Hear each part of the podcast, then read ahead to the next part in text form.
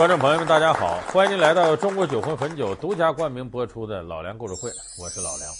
我们一说起这个神仙呢，很多人就想到像玉皇大帝啊、如来佛祖啊、太上老君呢。你想这些神仙呢，都是大的不得了的。问题是天底下这事儿这么多，光这么几个大神仙他管不过来，所以他还得用一些小神仙来给他干活。就好比你不能就一个处长啊，下边得有科长呢，科长下头还有普通公务员呢。也就是说，这些大神仙那是大领导，他得有基层公务员给他干活。那大神仙下边的基层公务员是什么呢？就是些小神仙、末流神仙。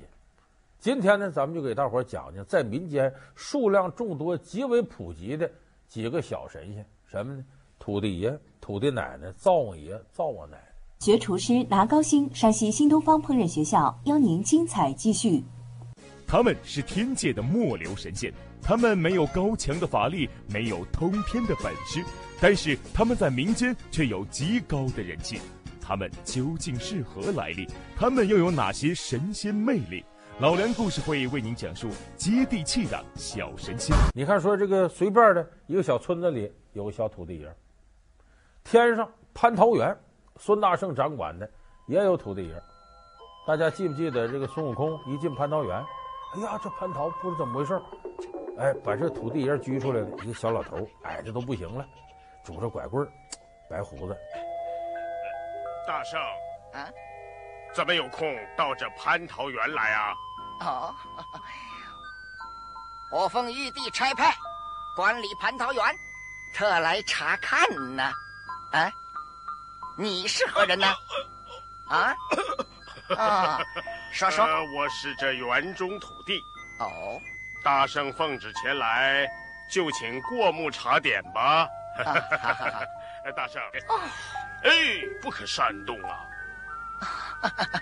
啊，哦，老孙困倦了，呃，你你且到园外看守，让我在此歇息片刻啊。好好好好，小神告退啊。哦哦，把孙悟空把他打回自个儿开始偷吃。等到孙悟空保唐僧取经的时候也是如此，到哪个山这儿，突然一阵妖风起来了，把唐僧挪走了，这肯定有妖怪。这孙悟空赶紧就把这土地爷拘出来。土地爷，大圣，此山有某某某妖怪啊，法力无边呐、啊。这据说什么什么来头啊？我来问你，这山上有多少妖怪？呃，这呵 呵 爷爷，这枯松涧火云洞里只有一个妖怪呀、啊。哦，那妖怪神通广大，常把我们抓去，呃，烧火顶门，提灵贺号啊。是啊，可把我们害苦了，大圣啊，求你帮帮忙。这妖精叫什么名字？呃，这妖怪是牛魔王的儿子。哦，牛魔王的儿子，他叫什么？呃，号称圣婴大王，小名红孩儿。红孩儿，你看这事儿说明什么呢？就说一个是这土地爷总受欺负。就任何一个妖怪都比他厉害，能收拾他。但第二个呢，土地爷消息灵通，因为他自己地面上的事儿嘛，所以土地爷什么都知道。这妖怪怎么来的？呃，好干什么事儿啊？你要想收拾他，你找哪个菩萨去？他这个上级领导呢，他哪那有根儿啊？都知道。所以这是土地爷呢一个形象，给我们感觉可怜兮兮的。所以这影响了天底下土地庙，你看，都是一个不大点儿个小矮庙。前头立个旗杆，大伙还记不记得大闹天宫杨二郎跟孙悟空打？孙悟空变个土地庙，他后头有猴尾巴，变不了，变个旗杆立到后头。杨二郎一看，火眼金睛，假的，那期刊都在前面，怎么在后头呢？这准是孙悟空变的。所以这是我们熟悉的土地爷的形象和特点，给人感觉窝窝囊囊。他这是跟大神仙比，跟孙悟空这个齐天大圣比，但是要在地面上。那土地爷可够威风的，因为在中国民间传说里，土地爷什么都管。咱不有那么句话叫“县官不如县管”吗？你像土地爷所在这个地片，谁家生了孩子，得到土地庙去报户口去。我这个孩子生来了，谁家死个人，得到土地庙报丧去。为什么呢？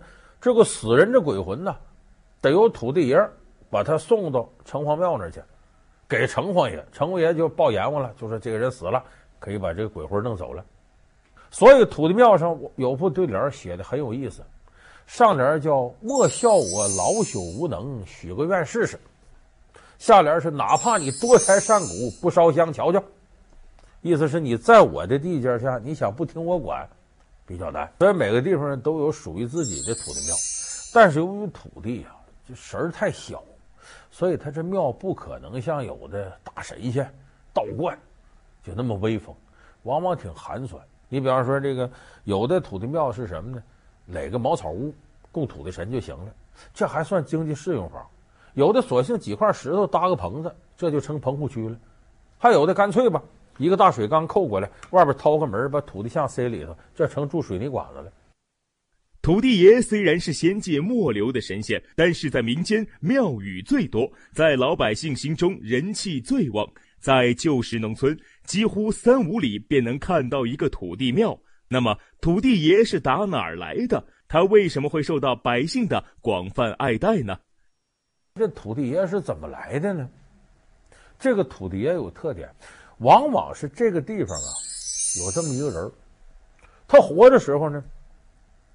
乐善好施，净干好事，见义勇为。往往这种好人死了之后，是希望他能护佑一方，接着干好事。呃，活的时候是雷锋，死了还是雷锋，所以呢，供他，把这人当做这个土地爷。最早的土地爷传说呢，这得弄到这个大周开国的时候，就是据说呀，周武王二年的二月二，龙抬头那天，有个人物出生了，姓张，叫张福德。这个人就一辈子干好事。三十多岁的时候呢，周武王任命他为呢这个收税的官员。那这收税这官，因为收税不好干这活儿，你收多老百姓不干，收少了国库空虚啊。所以这个人一定得公平公正，哎，而且是人缘好，呃，他来收你老百姓愿意交。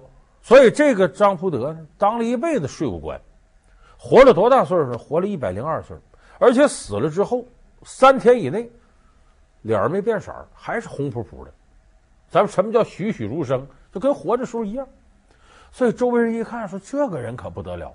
这时候有一个贫贫困户，日子过得很穷，就把这张福德像啊，搁个小庙供上了，给他烧香。结果没一年脱贫致富了。大伙说，看来这个人呢，本乡本土的死了，能保佑我们发财。就这么着，把张福德供为土地神。据史料记载，中国土地庙的大肆兴建始于明朝。明朝开国皇帝朱元璋对土地庙有特殊情结，在他执政期间，中国的土地庙星罗棋布。朱元璋甚至规定在县衙旁边兴建土地庙。那么，朱元璋为何对土地庙情有独钟？他与土地庙有何渊源呢？说从什么时候开始土地庙这么厉害呢？这得感谢一个皇上，没有这个大明开国皇帝朱元璋，这土地庙绝对不会推广到这种。说为什么朱元璋推广土地庙呢？咱有的朋友可能听过有个相声，单口相声叫《珍珠翡翠白玉汤》。说朱元璋不就是当时落魄的，当过和尚，后来又当过要饭的吗？在这个土地庙里头，他饿的不行了，两个要饭的呢，出去要这个东西，这都是些馊的饭、馊的菜汤。和不到一块儿，再加热，咕嘟嘟嘟嘟炖一下子，叫珍珠翡翠白玉汤。因为里边有那白菜叶啊，还有那米呀、完了，朱元璋喝了之后没饿死，所以后来他就记住珍珠翡翠白玉汤。这地方不就在土地庙里吗？当然，这有人说相声做不得准，但是历史上真实的事儿，朱元璋是出生在土地庙的。他老家是安徽凤阳的，他父母呢是在一个风雨交加的晚上就住在。凤阳附近的一个土地庙，流离失所。那个时候，蒙古人统治的非常残酷，汉族老百姓受欺负。结果那天晚上，他母亲生了个儿子，就是朱元璋，原名叫朱重八。你想想，人要出生在哪里边，他就特别念旧。说现在有的人说，我出生在哪个小山村，我有钱了，愿意资助这山村呢，呃，修个桥啊，哎，修条路什么的。当然，你现在多数人出生在妇产医院，你也不能都去建妇产医院去，那不可能了。就朱元璋后来当皇上，对土地庙情有独钟。那不仅仅是因为他出生在土地庙，土地庙成了朱元璋收获民心一个重要的司法场所。对于朱元璋来说，土地庙并不单纯只是祭祀祈愿的地方，更是实现政治理想的场所所在。在明朝，大小官员只要听到“土地庙”三个字，就会浑身发抖。这是为什么呢？为什么说它是司法场所呢？朱元璋那个时候归结说，老百姓为什么民不聊生，皆因为贪官太多，所以他对贪官严加惩处。你要贪个三五两白银，发配边疆；要贪六十两，斩首示众，叫剥皮食草。说斩首示众好理解，砍脑袋呗。什么叫剥皮食草呢？把你这皮剥下来，往里添上草，搁那。你琢磨琢磨，多吓人！这个呢，说这个砍头示众、剥皮食草在哪儿呢？在土地庙。这地方不都有土地庙吗？如果你这地方官贪污了，好抓来，在这砍脑袋，把脑袋挂在土地庙旗杆上示众，然后把你皮剥下来，往里添草，立到土地庙旁边，让大伙看。警示一下后来的官员，你得好好干，不要贪污。所以很多地方管土地庙呢，不叫土地庙，叫皮场庙，就是剥皮的场所，是这个意思。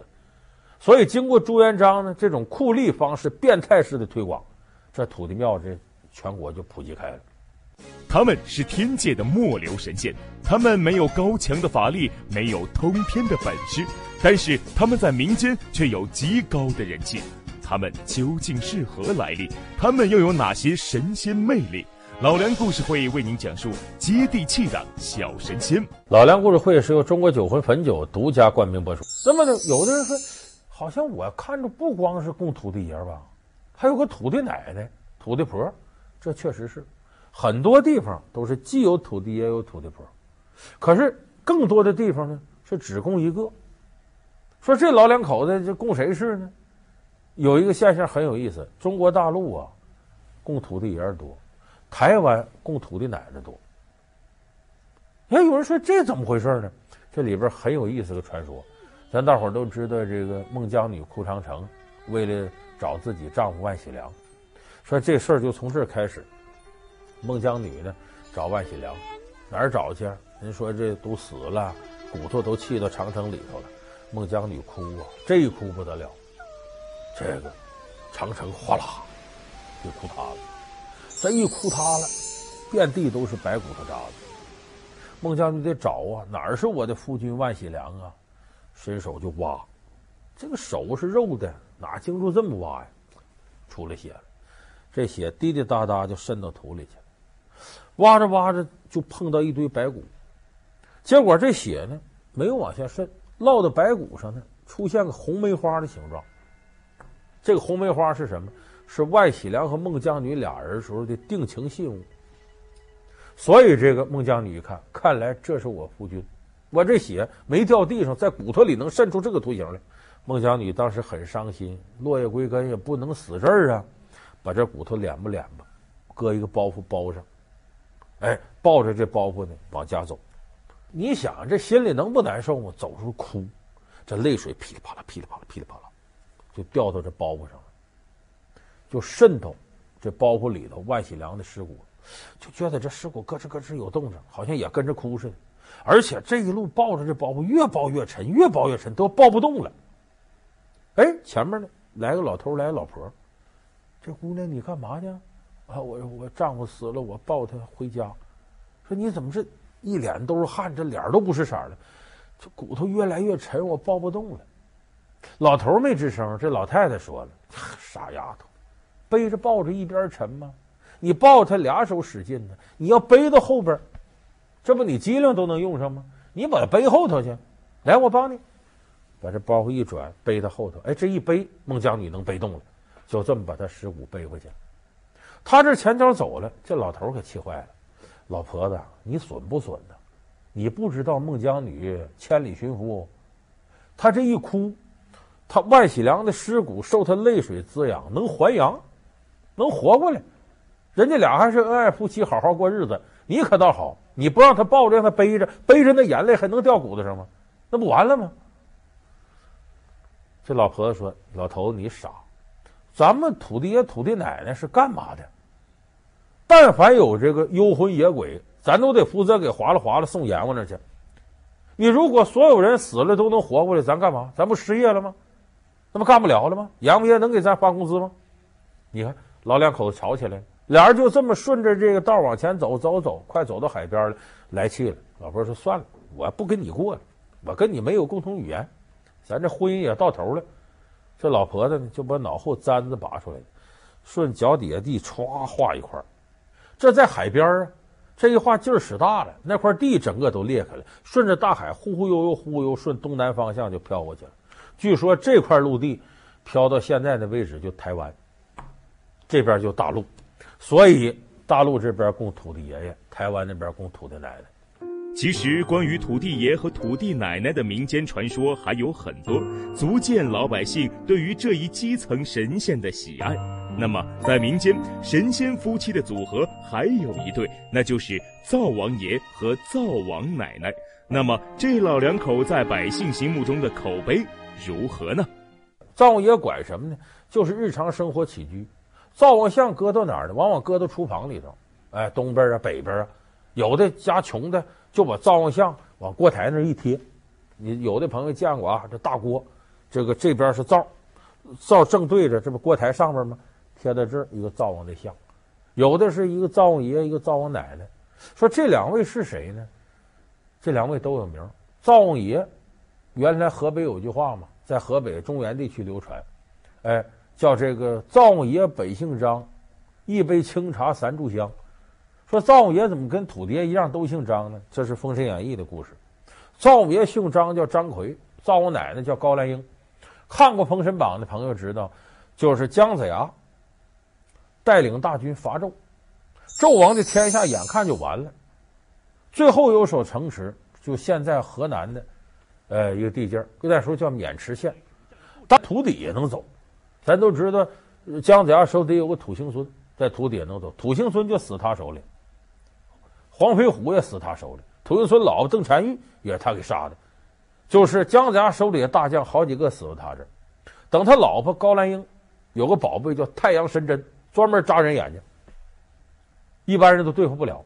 后来是这个杨戬、杨二郎和哪吒他们几个设计把这两口子杀了。这后来死了之后呢，姜子牙封神，封张奎为灶王爷，这高兰英为灶王奶奶。比较完整的供灶王爷、灶王奶奶，不光他俩，这灶王爷、这灶王奶奶，两边还有俩小孩这俩小孩呢，一人捧个小罐，一个小孩的罐上写个善字，一个小孩的罐上写个恶字。这什么意思呢？咱还记不记得灶王两边有对联？上天言好事，下界保平安，也有叫上天言好事，回宫降吉祥。就说每年到年底了，一般是腊月二十三。腊月二十三，灶王爷上天，说这一天呢，灶王爷、灶王奶奶上玉皇大帝那去了，拿个小本给汇报，这家人呐，一年干啥事儿了？比方说，这个呃，哪块有地震，捐了二百块钱，哎呦，这好事儿给玉皇大帝汇报了。但是跟邻居吵一架，把人自行车胎给扎爆了，完这坏事儿记下，反正把这家大事小情啊，行善行恶都记下来。那事儿从哪儿来呢？就那善罐和恶罐里头。从那里倒出来的，所以有那么句成语叫“恶贯满盈”，我不知道是不是从这儿来的啊？可能有这么点根据。所以上天言好事，回宫降吉祥。那么他上去跟玉皇大帝汇报，玉皇大帝就决定了，他家干好事多，明年让他家多挣点钱，没儿子的给他要个儿子；如果干坏事多，那就明年让他遭点难，呃，一下雨房就塌。本老爷受玉帝王母重托监管人间，人们如有对天不敬、行为不检，大罪减寿三百天，小罪减寿一百天。有错没错，大错小错，都在我灶王爷一张嘴。别看我们在天庭连个七品都排不上，人间可是人人敬畏，家家供奉，哪个也不敢得罪。所以说，每一个家庭里供灶王爷，都希望腊月二十三这天他能上天多说好话，少说坏话。所以腊月二十三灶王爷上天，祭灶王爷搁什么祭呢？糖，有的麦芽糖，就治粘牙那个。说为什么？第一种说法是呢，吃了这个糖啊，甜甜蜜蜜的，这跟着玉皇大帝说话都是甜言蜜语，都好听的。第二种说法呢是呢。吃人家嘴短，拿人手短，反正你可吃我喝我的，你上去可不能说我别的啊！咱们看赵本山的小品，跟老毕那小品不就是吗？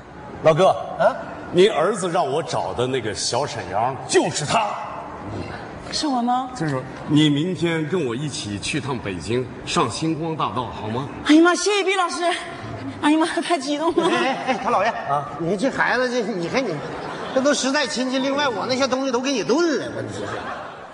你说你都吃了，你还想干啥？这是，所以这也是潜在着一种利益交换，跟贿赂差不多。当然还有更深刻的一个含义，可能有的朋友很少想到，用这个麦芽糖祭灶王爷什么意思？怕你上去说坏话，索性没有新闻就是好新闻，没有消息就是好消息。我把你麦芽糖不粘的吗？把你嘴粘上，见玉皇大帝说不出来了，说这个老梁他们家怎么样啊？嗯嗯嗯嗯嗯，原来看来没事下去吧。哎，我做那些缺德事他都不知道了。哎呀，灶王呐！请您尝尝我新做的蜜花枣花米花糖，只有我这儿有。求求您，上天替我们多说好话，保佑我们全家健健康康、平平安。所以这一点体现了中国对于这个民间传说的一种信仰。神鬼怕恶人，对这个神仙呢，反正就是要么就怕他，要么就利用他。你对于土地爷、对于灶王爷这样基层小公务员、挺善良的神仙，没多大能耐的，能糊弄就糊弄你，能蒙就蒙你。所以就说我们一边供着灶王爷，一边糊弄灶王爷。所谓立各种各样的神仙，往往觉得他利用价值大，而不见得是真正的心理信仰的。如果你真信仰灶王爷，我一年别干坏事。这说明干了坏事，我有招给你弄没了。这就说明没有真正的拿这个神灵当回事儿。所以你从民间这些神仙上也能看出我们这个民族到底有哪些优良的传统，还有哪些劣根性。深受国人喜爱的嫦娥另有真名，后羿的神秘妻子为何身世成谜？传说中玉帝的梦中情人又有哪些风流韵事？从虚幻到现实，嫦娥三姐妹究竟怎样实现了国人的神话梦？老梁故事会为您讲述嫦娥奔月。好感谢您收看这期老梁故事会。老梁故事会是由中国酒魂汾酒独家冠名播出。我们下期节目再见。